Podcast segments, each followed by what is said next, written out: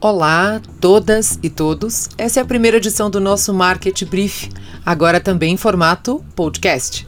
Toda semana, eu, Juliana Damasceno. E eu, Eduardo Vasques. Faremos uma charmosa rapidinha com vocês, com os assuntos mais quentes da semana e também aquelas pautas curiosas que não entraram no nosso precioso resumo de notícias. Tá sem tempo para ler tudo, irmão? A gente te atualiza naquele sagrado tempinho do café. Um estudo da Deloitte divulgado essa semana apontou que os profissionais de marketing estão dançando humildinho para conseguirem vender suas marcas para os chamados millennials e Gen Zers, Eduardo, é isso mesmo? O motivo? O pessoal dessa faixa etária simplesmente não acredita nas marcas, na comunicação de massa, pior do que isso, também não crê em possibilidade de progresso social. É, os millennials em geral não estão muito felizes com seus empregos, suas finanças, em como seus dados são usados e muito menos com o governo, os líderes empresariais e até suas próprias vidas. Tá pesado, né? Tá difícil para todo mundo. É, o que acontece é a gente está numa geração sufocada por um volume de informação muito grande e, e, meio perdida, né? Muita coisa ainda vai acontecer. A gente tem uma geração millennial que, que nasceu na internet, um, a gente não sabe como esse pessoal vai envelhecer. A gente tem muitos desafios aí pela frente. Há um futuro para nós, Eduardo? Hum, uma boa pergunta. Um novo ensaio da campanha Me Too está pairando pelos Estados Unidos após uma lei contra o aborto ter sido aprovada no estado do Alabama. A única brecha é se a vida da mãe estiver em perigo. Mila Jojovic, Lady Gaga e até mesmo a Hillary Clinton já se manifestaram com, com esta expressão, né? Via redes sociais com a hashtag You Know Me, ou seja, você pensa que não conhece alguém que já tenha passado por isso, mas no fundo, no fundo você conhece.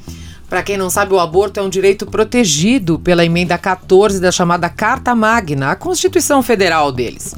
Entretanto, 16 estados norte-americanos têm trabalhado em legislações que podem transformar esse direito das mulheres em crime.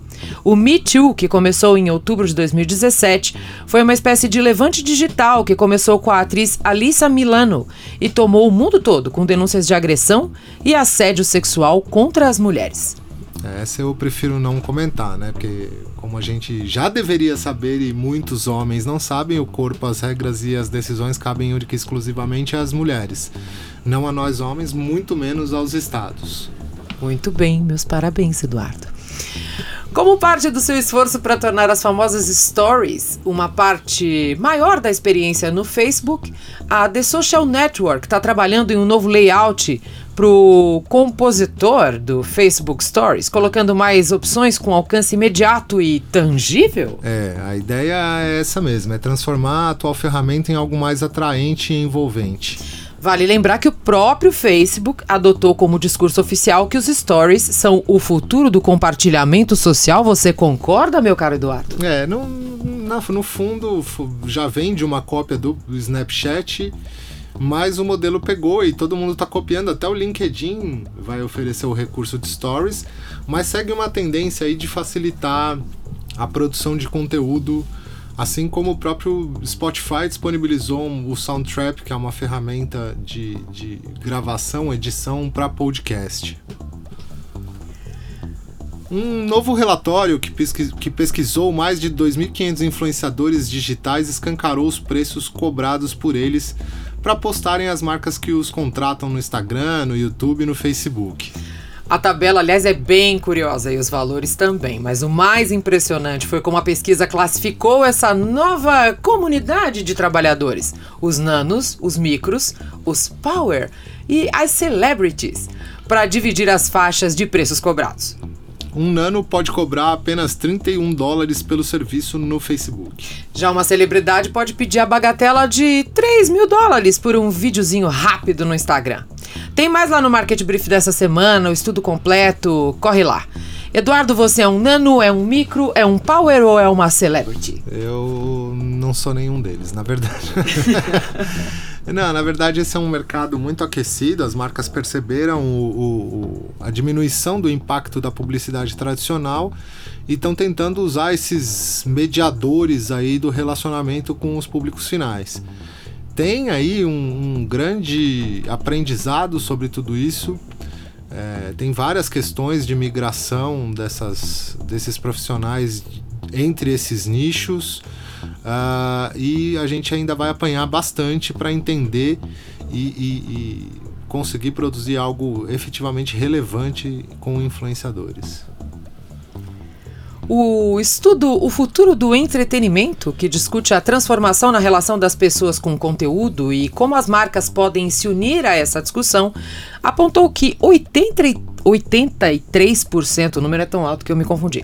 83% dos consumidores consideram o entretenimento uma necessidade vital. É, essa parcela aumenta para 92% entre os prosumers, né? Os chamar, aquela faixa do público que dita tendências. Que chique. O estudo consultou mais de 17 mil pessoas acima dos 13 anos em 37 países, incluindo o Brasil, no primeiro trimestre desse ano. É, se tem uma coisa que a gente está precisando neste momento no Brasil é entretenimento, porque tá tudo muito tenso, né? Eu não sei se você se lembra, mas nos anos 80, a Coca-Cola viu fracassar a sua ideia de lançar uma nova versão de sua bebida mais famosa, a New Coke.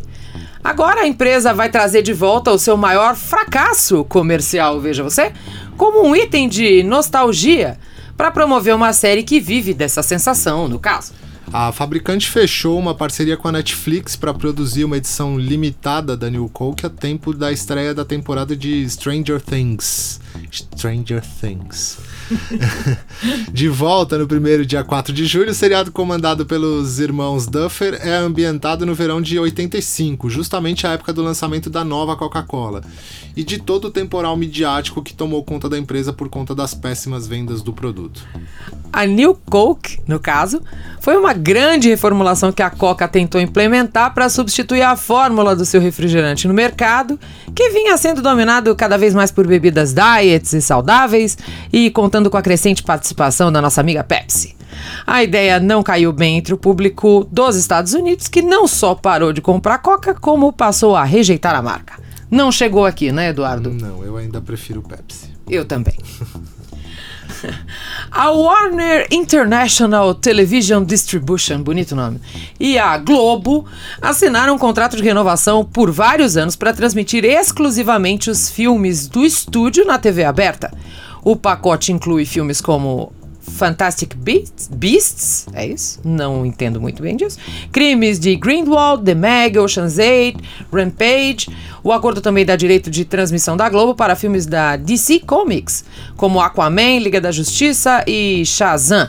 Mas a grande estrela do pacote, Eduardo, por favor, comente Nasce uma Estrela. Juntos e Shallow Now. Aliás, falando em Juntos e Now, para encerrar esse nosso primeiro encontro, uma nota para tremer o mercado.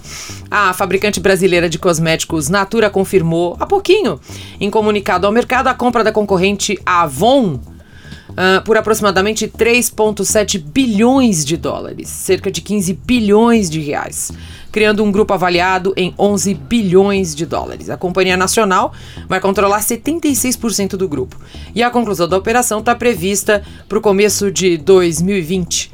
Os acionistas de ambas as empresas e as autoridades de combate à concentração de mercado ainda precisam aprovar em definitivo esse processo de aquisição. De novo, Não juntos... falei juntos e Shalom.